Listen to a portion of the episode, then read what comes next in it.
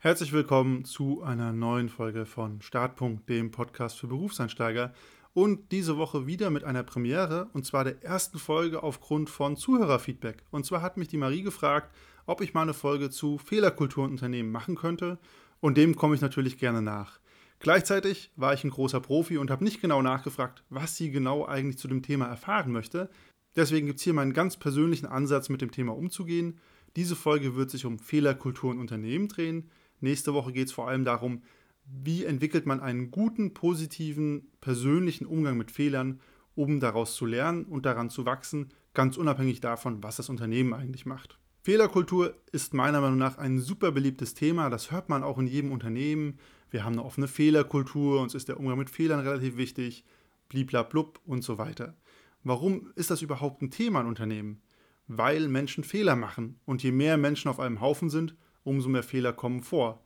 Und es ist natürlich ganz logisch, dass ein Unternehmen sich überlegen muss, implizit oder explizit, wie geht es mit Fehlern um. Denn es ist ein bisschen wie bei einer Fußballmannschaft. Wenn ständig irgendwer einen Fehlpass spielt, dann verliert man Spiele. Und das ist natürlich bei einer Fußballmannschaft sehr unbeliebt. Und wenn im Unternehmen ständig was schief geht, dann führt das am Ende des Tages natürlich auch zu Problemen im Unternehmen. Nichtsdestotrotz ist Fehlerkultur natürlich ein Thema, das wird dir auch in jeder anderen Menschengruppe, mit der du zu tun hast, begegnen. Also deine Familie, deine Freundesgruppe, dein Sportverein, die haben alle eine Fehlerkultur. Was passiert zum Beispiel in deiner Familie, wenn Papa an Weihnachten Mama wieder das falsche Geschenk schenkt? Oder wie sind deine Eltern damit umgegangen, als du zum ersten Mal was richtig Großes im Haus kaputt gemacht hast? Das ist auch Fehlerkultur, bloß in einem ganz anderen Kontext. Und vielleicht auch eine Art von Fehlerkultur, mit der man sich selten häufig auseinandersetzt. Kann ich aber auch nur empfehlen, das als Familie mal für sich zu reflektieren. Für mich gibt es drei große Aspekte von Fehlerkulturen Unternehmen, deren man sich bewusst sein sollte, um in einem Unternehmen sich gut navigieren zu können. Und das ist zum einen Kommunikation versus Wirklichkeit. Was wird also im Unternehmen kommuniziert, wie der Umgang mit Fehlern ist und wie sieht der tatsächliche Umgang aus? Und da kann man als Berufseinsteiger ganz schnell aufs Glatteis kommen und sich selber in die Bredouille bringen, weil man alles sehr wörtlich nimmt. Wie meine ich das? Ich meine das so, wenn das Unternehmen zum Beispiel sagt, ja, wir haben eine offene Fehlerkultur, es ist uns ganz wichtig, hier sehr offen mit umzugehen, Dinge zu verbessern, und dann stellt sich aber raus, sobald man mal ein Problem anspricht oder einen Fehler zugibt, dann wird gnadenlos auf diese Person eingetroschen, vielleicht sogar ein Karrierepfad verbaut, weil dann immer wieder gesagt wird, ja, aber damals in dem Projekt, das hast du ja an die Wand gefahren, deswegen vertrauen wir dir jetzt in diesem Fall diese oder jene Aufgabe gar nicht mehr an. Also wenn so Fehler immer wieder hervorgekramt werden, obwohl eigentlich gesagt wurde, wir gehen doch hier offen und positiv damit um. Das bedeutet, dein gezeigtes Verhalten im Umgang mit Fehlern, zumindest nach außen hin, muss natürlich damit korrespondieren, wie der Umgang im Unternehmen, und zwar der tatsächliche Umgang und nicht der offizielle Umgang mit Fehlern im Unternehmen ist. Und da muss man ganz ehrlich sagen, wenn du in einem Unternehmen bist, und ich meine hier mit einem Wirtschaftsunternehmen, wo niemand sterben kann, und jeder kleine Fehler einem bis in alle Ewigkeit nachgetragen wird, dann ist es natürlich keine gute Idee, nach außen offen Fehler zuzugeben. Und falls du in so einer Form von Unternehmen bist, würde ich mir auch überlegen, ob du da bleiben möchtest, weil ich persönlich finde das einen sehr negativen Umgang mit Fehlern und Problemen. Der zweite Aspekt von Fehlerkultur ist für mich eigentlich Fehlerarten oder was sind denn Fehler? Denn es gibt ja ganz viele Arten von Fehlern. Es gibt so diese einmaligen Fehler, passiert einfach mal. Ich habe vergessen, die E-Mail abzuschicken, da fehlt eine wichtige Folie in der Slide. Ich habe eine Aufgabe einfach nicht zeitgerecht erledigt, weil ich zu langsam war. Solche oder ähnliche Fehler können ja einfach auftreten, das kann manchmal passieren. Das kann auch aus ganz vielen Gründen passieren. Manchmal verschusselt man Sachen einfach, manchmal wusste man was Wichtiges gar nicht. Manchmal war man auch überfordert mit einer Aufgabe und das ist ja auch eigentlich total okay. Das kann jedem mal passieren. Und ich finde, da sollte ein Unternehmen auch einen offenen Umgang mit haben. Natürlich, je nachdem, wenn Anfängerfehler jemandem passiert, der schon seit zehn Jahren dabei ist, wird wahrscheinlich auch mal die Augenbraue gehoben werden.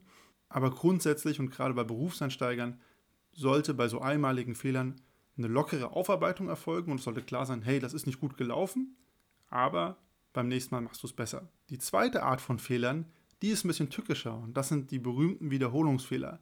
Also wenn man immer wieder das gleiche falsch macht, obwohl es schon Feedback gab. Und mein Lieblingsbeispiel hierfür ist, immer wieder E-Mails mit Rechtschreibfehlern an Kunden zu verschicken, obwohl schon dreimal gesagt wurde, bitte liest die E-Mails genau durch. Für solche Arten von Wiederholungsfehlern nach mehrmaligem Feedback haben Vorgesetzte und Kollegen ab irgendeinem Zeitpunkt keine Geduld mehr. Deswegen, wenn du ein Typ dafür bist, immer wieder das gleiche falsch zu machen, dann solltest du ganz schnell schauen, wie kannst du diese Art von Fehlern abstellen, denn egal wie die Fehlerkultur in einem Unternehmen ist, das wird überall negativ auffallen. Und der dritte Punkt bei Fehlern und Fehlerkultur ist die Konsequenz von Fehlern. Und da muss man dazu sagen, es gibt Kontexte, in denen haben Fehler eine unheimlich hohe Konsequenz. Wenn du Pilot bist, Arzt, im Atomkraftwerk arbeitest, da kostet jeder Fehler Menschenleben oder im Fall vom Atomkraftwerk verwüstet ganze Landstriche. Das heißt, in diesen Kontexten gibt es eine Null-Toleranz-Politik gegenüber Fehlern und man tut alles, was geht, durch Redundanzen, durch Vier-Augen-Prinzip oder vielleicht sogar mehr, Fehler zu vermeiden und sich dagegen abzusichern. Das heißt, wenn hier auch was schief geht, wird sofort Schuldiger gesucht, der dann auch der Sündenbock ist für alles, was schiefgelaufen ist. Das kann man ja häufig beobachten, wenn eine dieser Katastrophen im Fernsehen gezeigt wird und es direkt heißt, wer war schuld. Für alle anderen, die nicht in Kontexten arbeiten, wo es um Leben und Sterben geht, haben Fehler eine andere Art von Konsequenz.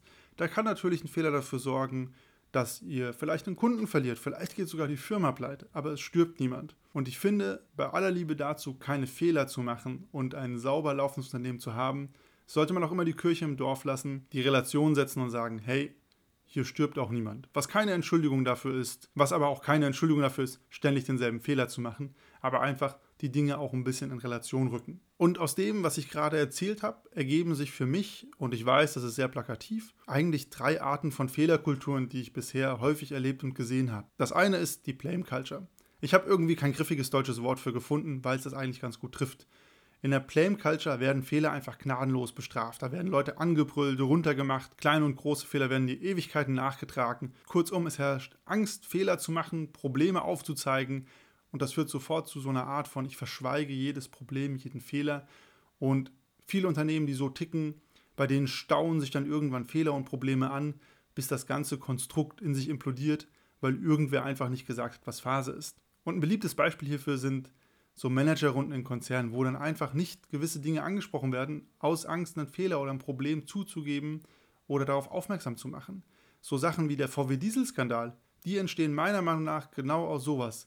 Blame Cultures, schlechten Fehlerkulturen, in der Fehler brutal bestraft werden, man deswegen auch Probleme nicht offenlegt. Und falls du zufällig gerade in so einem Unternehmen bist, dann würde ich dir auch empfehlen, ganz genau zu prüfen, ob du da bleiben willst. Ich halte das für eine super toxische Arbeitsumgebung. Die zweite Art von Unternehmen ist eine Kultur der Verantwortungslosigkeit, nenne ich das gerne. Das ist die Blame Culture in anders. Hier sind Fehler auch extremst verpönt, aber sie werden halt einfach nicht gemacht, in Anführungsstrichen, sondern sie werden wegdiskutiert, schön geredet, verschwiegen oder vererbt an den nächsten Kollegen, den, das nächste Projekt. Und dieses Verhalten und diese Art der Fehlerkultur wirst du ganz häufig in großen Konzernen erleben. Und das führt auch ganz häufig dazu, dass gewisse Probleme da nicht angesprochen werden können aus politischen Gründen oder sich gar nicht damit auseinandergesetzt wird oder es ein bekanntes Problem gibt, das schon seit Jahren mitgeschleppt wird, einfach weil sich niemand traut, mit dem Thema auseinanderzusetzen, weil man dann sofort ja ein Problem aufdeckt und potenziell Fehler machen kann, was wahrscheinlich hinderlich für die eigene Karriere ist. Aber wenn man in so einem Unternehmen mit einer Kultur der Verantwortungslosigkeit ist, und ich weiß, das ist vielleicht ein sehr hartes, wertendes Wording, kann man sich trotzdem in dieser Kultur sehr gut navigieren, weil es ist sehr, sehr klar, wie du dich verhalten musst. Fehler mal wegdiskutieren, Dinge ein bisschen schöner darstellen, als sie eigentlich sind und im Zweifel hier und da ein Problem aussetzen. Der Nachteil ist natürlich, wenn dir wirklich was daran liegt, Fehler und Probleme aufzudecken oder persönlich zu wachsen im Austausch mit den Kollegen, dann wirst du hier wahrscheinlich eine schwere Zeit haben. Und die dritte Art von Fehlerkulturunternehmen ist die sogenannte No-Blame-Culture. Eigentlich das Idealbild der New Work-Bewegung, wo halt nicht die Person, sondern der Fehler gehasst wird und sobald ein Problem oder ein Fehler auftritt, arbeitet das ganze Team gemeinsam daran, den Fehler zu verstehen. Jeder reflektiert für sich selber, was los ist und dann sucht man eine konstruktive Lösung für die Zukunft. Klingt nach einer heilen, schönen Welt, und das ist es auch meistens. Ich glaube, so perfekt kann ein Umgang mit Fehlern selten ablaufen, weil bei Fehlern auch meistens Emotionen mit dabei sind und ganz verschiedene Charaktere. Aber der Grundgedanke ist natürlich sehr positiv, nämlich zu sagen, wir akzeptieren, dass es Fehler gibt, wir verwechseln nicht den Fehler mit der Person, die sie macht, sondern wir schauen, okay, jetzt ist was passiert, daran können wir nichts mehr ändern, aber was nehmen wir für die Zukunft mit, um was daran zu ändern. Was aber nicht bedeutet, dass man es super cool findet, wenn Fehler passieren. Das sollte man damit nicht verwechseln, sondern es geht um einen konstruktiven Umgang mit Fehlern. Und das führt auch genau zum Problem von No-Blame-Cultures, beziehungsweise falsch verstandenen No-Blame-Cultures, nämlich zu einer Fehlerkultur, in der man aus Rücksicht auf andere, auf gewisse Befindlichkeiten, auf Gefühle, Probleme und Fehler eher nicht anspricht oder zu weich anspricht, weil man Angst hat, jemanden zu verletzen. Und da muss man klar sagen, so ist No Blame Culture nicht gemeint. Es geht trotzdem immer darum, klipp und klar zu sagen, was schiefgelaufen ist, ganz neutral, ganz wertungsfrei und dann zu schauen, wie macht man es besser. Und es geht nicht darum, dass sich alle den ganzen Tag pudelwohl in den Arm legen, sondern es ist ein konstruktiver Umgang mit Fehlern. Mein Fazit zu Fehlerkulturunternehmen ist, ein Unternehmen sollte in der Lage sein, konstruktiv mit Fehlern und Problemen umzugehen. Und das bedeutet für mich nicht, Fehler schön zu reden, das bedeutet für mich nicht, Dinge nicht anzusprechen, sondern das bedeutet für mich, klipp und klar zu sagen, was passiert ist und dann immer der Blick nach vorne.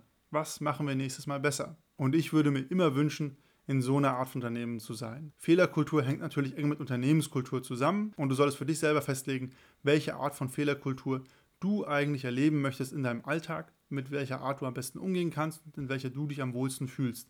Und das kann auch dazu führen, dass man ab einem gewissen Punkt sagen muss, dieses oder jenes Unternehmen passt nicht zu mir. Welche Arten von Fehlerkulturen hast du bisher kennengelernt und welche haben dir vielleicht besser gefallen oder schlechter gefallen und welche Erfahrungen hast du vielleicht im Umgang mit Fehlern überhaupt gemacht? Nächste Woche geht es dann, wie schon am Anfang erzählt, um den persönlichen Umgang mit Fehlern, was für ein Mindset und was für Methoden man auch entwickeln kann, um positiv an eigenen Fehlern zu wachsen, ganz unabhängig von der Unternehmenskultur. In diesem Sinne, bis zum nächsten Mal.